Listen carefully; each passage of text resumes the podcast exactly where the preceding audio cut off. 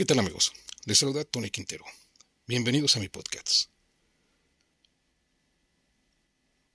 Las víctimas infantiles en Gaza. La UNICEF ya ha hecho un reclamo, una declaración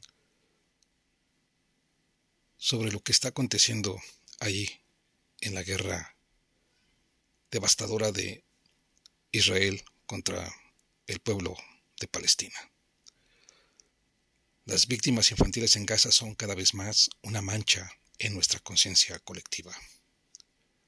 UNICEF pide un alto al fuego inmediato y un acceso sostenido y sin trabas de la ayuda humanitaria.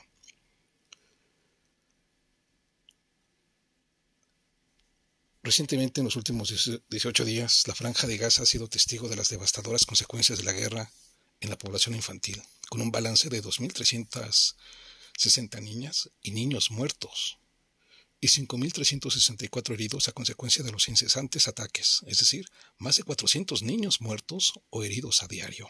Además, más de 30 menores israelíes han perdido la vida y decenas de ellos continúan secuestrados en la franja de Gaza. Este periodo de 18 días en la escalada de hostilidades más mortífera en la franja de Gaza e Israel que Naciones Unidas ha presenciado desde 2006. Casi todos los niños y niñas de la franja de Gaza se han visto expuestos a situaciones extremadamente difíciles y traumáticas, que han estado marcadas por una destrucción generalizada, ataques constantes, desplazamientos de población y una grave falta de elementos de primera necesidad como alimentos, agua y medicinas. La matanza y mutilación de niños, el secuestro de menores, los ataques a hospitales y escuelas y la denegación de acceso a la ayuda humanitaria son graves violaciones de los derechos de la infancia. Ha declarado Adele Kor, directora regional de UNICEF para Oriente Medio y el norte de África. UNICEF hace un llamamiento urgente a todas las partes para que acuerden un alto al fuego, permitan el acceso de la ayuda humanitaria y liberen a todos los rehenes. Hasta en la guerra hay reglas. Debemos proteger a los civiles, especialmente a los niños y las niñas, y hacer todo lo posible para evitar su sufrimiento en cualquier circunstancia. Cisjordania también ha registrado un alarmante aumento del número de víctimas, con casi un centenar de palestinos muertos, 28 de ellos niños, y al menos 160 menores heridos. Antes incluso de los trágicos sucesos del 7 de octubre de 2023, la población infantil de Cisjordania se enfrentaba ya al mayor nivel de violencia ligada al conflicto en las dos últimas décadas, con 41 niños y niñas palestinas y 6 menores israelíes muertos en lo que va del año. La situación en la franja de Gaza es, cada vez más, una mancha en nuestra conciencia colectiva.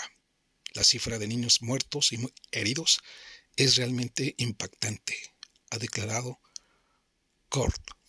Aún más aterrador es el hecho de que, a menos que se alivien las tensiones y se permita el acceso de la ayuda humanitaria, en particular alimentos, agua, suministros médicos y combustible, el número de muertes diarias seguirá aumentando. El combustible es de vital importancia para el funcionamiento de instalaciones esenciales como hospitales, plantas desalinizadoras y estaciones de bombeo de agua. Las unidades de cuidados intensivos neonatales albergan a más de 100 recién nacidos, algunos de los cuales están en incubadoras y dependen de ventilación mecánica, por lo que el suministro ininterrumpido de energía es una cuestión de vida o muerte. Toda la población de la franja de Gaza casi 2.3 millones de personas, se enfrenta a una grave y acuciante falta de agua, con graves consecuencias para los niños y las niñas, que representan alrededor del 50% de la población. La mayoría de los sistemas de abastecimiento de agua se encuentran gravemente afectados o han dejado de funcionar debido a factores diversos como la falta de combustible o los daños sufridos por las infraestructuras críticas de producción, tratamiento y distribución. Actualmente la capacidad de producción de agua apenas alcanza el 5% de la producción diaria habitual. Los grupos de población vulnerables están recurriendo a fuentes de agua no potable, en particular agua altamente salina y agua de calidad salobre, procedente de pozos agrícolas. El problema se ve agravado por el hecho de que las cinco plantas de tratamiento de aguas residuales de Gaza hayan dejado de funcionar debido principalmente a la falta de combustible, lo que ha provocado que se viertan al mar más de 120 mil metros cúbicos de aguas residuales. Las imágenes de niños rescatados de entre los escombros, heridos y angustiados, y temblando en los hospitales a la espera de tratamiento, retratan el inmenso horror que están soportando. Sin embargo, sin acceso humanitario, las muertes por ataques podrán, podrían ser solo la punta del iceberg, ha añadido Cord. La cifra de muertos aumentará exponencialmente, exponencialmente, si las incubadoras empiezan a fallar, si los hospitales se quedan a oscuras y si los niños siguen bebiendo agua no apta para el consumo y no tienen acceso a medicamentos cuando enfermen. Para responder a la difícil situación de los niños y las niñas de la franja de Gaza, UNICEF reclama las siguientes acciones. Un alto al fuego humanitario inmediato. Que se abran todos los pasos fronterizos con Gaza para permitir el acceso seguro, sostenido y sin trabas de la ayuda humanitaria, en particular de agua, alimentos, suministros médicos y combustible.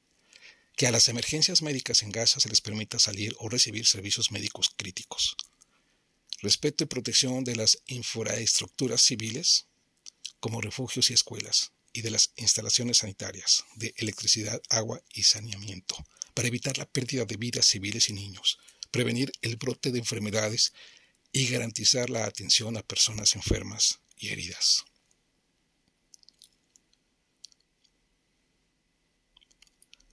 Esto es lo que ha declarado la UNICEF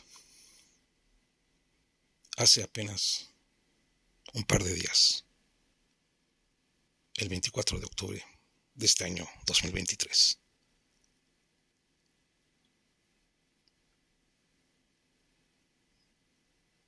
Amigos,